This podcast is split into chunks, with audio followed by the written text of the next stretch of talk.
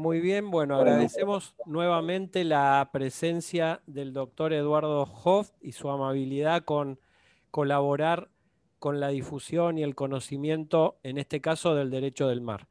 Teníamos previstas algunas, algunas preguntas para ah, realizar una suerte de diálogo y comenzaríamos preguntándole, doctor Hoff, ¿qué es una línea de base y cuál es la importancia? Bueno, Fabio Farinera es una pregunta muy importante porque fue lo que se ha discutido en algunos casos llevados ante la Corte Internacional de Justicia. La línea de bases es la línea costera que separa las aguas interiores del mar propiamente dicho. Esa línea de bases, para que los que les gusta ir a hacer surf, por ejemplo, o bañarse en el mar, donde las olas mojan la arena, por ejemplo, donde terminan de mojar la arena, ¿eh? en alta mar o en baja mar, bueno, esa es una línea, una línea de bases. Si lo que tienen en cuenta es nada más que las subida y la bajada de la marea, la alta marea y la baja marea, o la plea mar y baja mar, que es lo mismo, ustedes tienen una línea de, de bases perdón, normal. Pero en algunas costas, y se ha planteado concretamente en el caso del el Reino Unido contra Noruega por las pesquerías ante la Corte Internacional de Justicia de la Haya, de la ONU, en el año 1951, donde Noruega, si ustedes mira un momento en la costa de Noruega, en, el, Báltico, tiene indentaciones, es decir, todas pequeñas entradas, algunas escotaduras más profundas, irregulares, y lo que Noruega hizo en la década del 40, 50, es unir con líneas rectas las islas y los islotes y los arrecifes y los bajíos más alejados de la costa noruega, insisto, con una línea recta, y a partir de eso pasaron a ser aguas interiores, no aguas territoriales. Les quiero remarcar esto porque hay una diferencia muy importante entre el mar territorial y las aguas interiores. Al trazar esta línea de bases rectas que unía las islas alejadas de la costa, Noruega lo que hizo es encerrar aguas salinas del mar que pasaron a ser aguas interiores, de la misma naturaleza que la Tierra en cuanto a plenitud de derechos de Noruega. Y después de la línea esa de cierre de las aguas interiores, marítimas pero interiores, Noruega empezó a extender su zona de pesca. Y eso preocupó a los ingleses, bueno, el caso terminó en la Corte de la Haya, y la Corte le dio la razón a Noruega. Insisto, a partir de ese momento, el Estado costero puede elegir la línea costera o la línea de bases normal, que es la de más baja marea, o la línea de bases rectas, o combinar ambas, como ha hecho la República Argentina. En la zona de Rawson, por ejemplo, la República Argentina utilizó una isla bastante alejada de la costa y extendió hasta ahí la línea de bases. Y a partir de ahí extendió sus 200 millas. Después vamos a ver eso. La otra pregunta que me hacía el doctor Farina era ¿qué vinculación tiene todo esto de la defensa del mar con la soberanía del Estado y todo lo demás? Y la diferencia, es, perdón, el impacto es enorme, porque desde el momento que la soberanía del Estado se extiende en la plataforma continental hasta las 350 millas, o, como dijimos hace un rato, teniendo en cuenta la isóbata de 2.500 metros y agregarle 100 millas, se está agrandando enormemente el país. Se está agrandando y lo que exige también fuerzas militares para la protección y todo lo demás.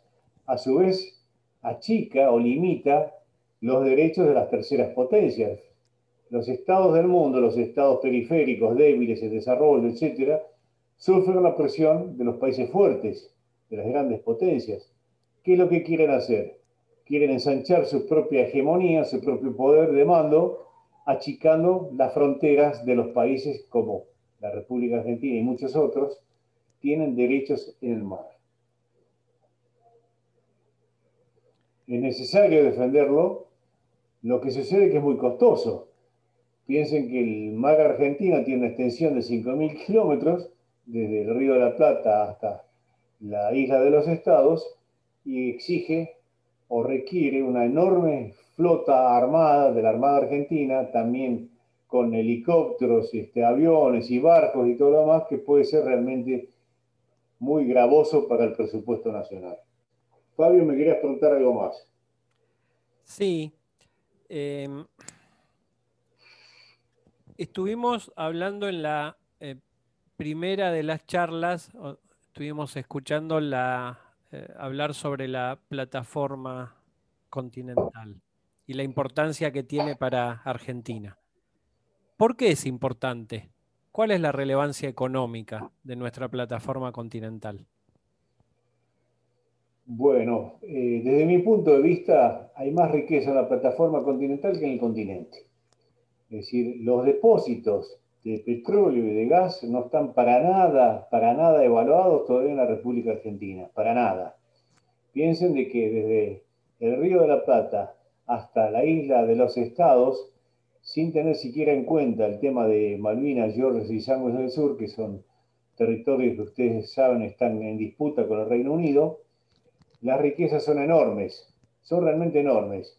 Si a eso le agregamos el derecho de explotación de los recursos, por ejemplo, altamente estratégicos, los llamados nódulos polimetálicos, de los cuales vamos a hablar también, a lo cual el Estado podría llegar a tener derecho para participar en la Autoridad Internacional de los Fondos Marinos, eh, podemos llegar a tener en cuenta que la República Argentina podría ser un país muy rico. ¿eh?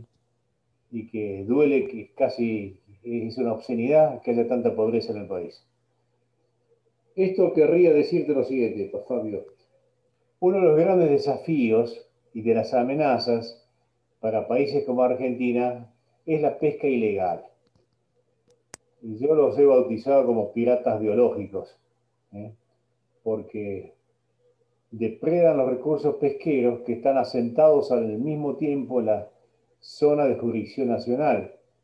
Yo me adelanto un poco, pero la zona económica exclusiva, que fue la, la vedette realmente de la tercera conferencia de las Naciones Unidas, que comenzó en el año 1972-73 y terminó en Jamaica en el año 1982, eh, perdón, aprobando esto que fue un verdadero código de derecho del mar, que se conoce como la CONVEMAR, Convención del Mar o Convención de Jamaica, que es todo lo mismo, en esta, en esta convención se reconoció que había especies de poblaciones de peces que estaban a caballo de la zona económica que se permitió extender hasta 200 millas a favor del Estado costero, ¿eh? con derechos económicos soberanos, no soberanía, sino derechos económicos soberanos, derechos que se veían amenazados gravemente por la pesca furtiva ilegal de los grandes pesqueros a distancia, empezando por China, Corea, Japón, Cuba, Indonesia, Polonia, etcétera, etcétera, etcétera países que depredan, insisto, los mismos recursos pesqueros que están a caballo, por eso se llaman las especies taxonales, perdón, las especies de la milla 201. Es una jerga que utilizan los pesqueros, cualquiera que es de la zona del puerto, que está vinculado a las empresas de la pesca, sabe lo que significa el problema de la milla 201. Quiere decir, los que están pescando en la milla 201, pero capturan la biomasa pesquera que está siendo alimentada por todos los nutrientes que vienen desde el continente con los ríos. Entonces, el estado costero, esto plantea un serio problema. El estado costero tiene jurisdicción hasta las 200 millas, pero le están depredando recursos que son de alguna manera generados y mantenidos por el estado costero, sin pagar absolutamente nada. Y este es uno de los desafíos que se trata de resolver. En algunos mares ya se ha hecho, por ejemplo, en el Atlántico Norte tenemos una organización internacional donde participan muchos países que se llama la NAFO, que asigna cuotas de pesca a los distintos países participantes. No lo tenemos en el Atlántico Sur. Hace mucho tiempo que he propuesto que sería muy bueno que hubiera una comisión integrada, por ejemplo, por Brasil, por Uruguay, por la República Argentina y por Chile para controlar la explotación de esos recursos que están a caballo de la milla 200 y más allá de la milla 200. Eso sería un paso muy importante. Muy bien, muchas gracias. Para concluir. Para concluir. En tu opinión.